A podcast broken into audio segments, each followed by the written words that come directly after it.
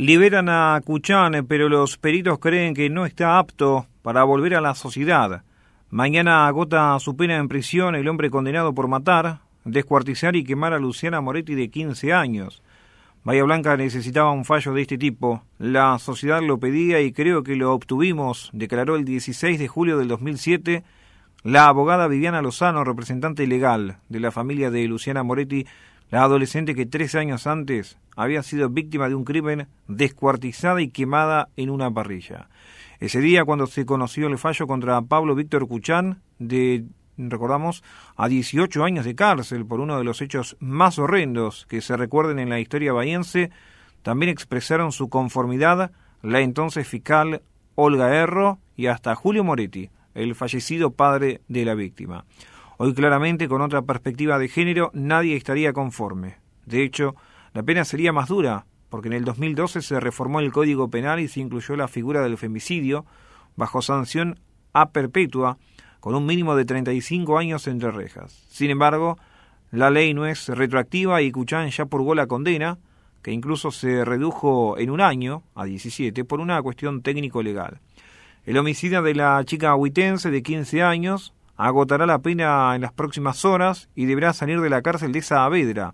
Aunque a muchos los indigne, tendrá el mismo derecho a caminar libremente por las calles que cualquier otro ciudadano. Lo preocupante del caso es que si bien el plazo temporal de la sanción está cumplido, entró a los 25 años de edad y saldrá con 42, los peritos se encargaron de marcar una y otra vez que no alcanzó los objetivos de la resocialización. Incluso esto lo dejó en claro hace menos de dos semanas el Tribunal de Casación Provincial cuando intervino en la causa para confirmar la negativa a su libertad condicional, aunque esa medida no tenía un efecto práctico, porque para la fecha de la resolución estaba a solo 11 días de la salida definitiva. Kuchan había recibido la libertad condicional en el 2016, pero al año siguiente fue denunciado por violencia de género en Montehermoso y su aparición en la red social Tinder generó fuerte repudio. Ya en el 2019, al incumplir las reglas de conducta fijadas por conducir en estado de ebriedad, agredir a otra joven que lo acompañaba, chocar contra un árbol e intentar coimiar a dos agentes, volvió a prisión. Al confirmar el rechazo a la libertad anticipada en el reciente fallo, Casación también marcó los informes del Departamento Técnico Criminológico, en cuanto a que no se verificaba que estuviera en condiciones de volver a integrar la sociedad. Si no lo estaba hace dos semanas, seguramente no lo va a estar ahora, aunque la situación ya está definida. Cumplió la pena y saldrá pese a que el Estado falló o hizo esfuerzos inútiles en el tratamiento de la reinserción social.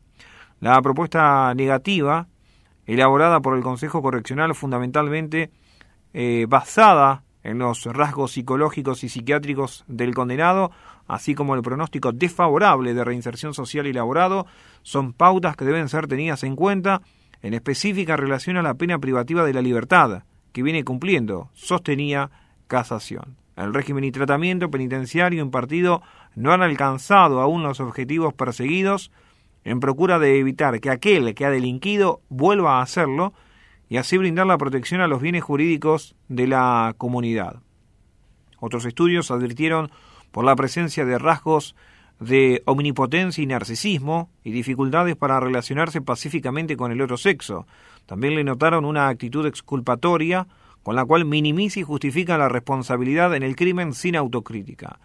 En una nota anterior, el médico legista Daniel Navarro explicaba que el derecho penal no castiga por la peligrosidad a una persona, sino por un delito. En todo caso, el cuidado lo debe tener la mujer que se relacione con él, pero también se da la particularidad que algunas tienden a buscar este tipo de pareja. Se recuerda que en 1996 Fabián Tablado mató a su novia, Carolina Aló, de 113 puñaladas, y volvió a armar eh, una pareja con la cual tuvo un hijo. El abogado Maximiliano de Mira, defensor del acusado, había dicho hace unos meses que ya en libertad, Cuchán podría radicarse en la casa de sus padres en Monte Hermoso. En abril del 2016, cuando había obtenido la libertad condicional, el Consejo Deliberante de esa ciudad lo había declarado persona no grata en forma unánime y había pedido que cambiara su lugar de residencia. Lamentablemente no hay una conducta cívica de respeto a las decisiones judiciales, tanto las que están bien como las que están mal Por eso alguien que cumplió la totalidad de la pena impuesta va a seguir siendo blanco de la condena social, opinaba de Mira.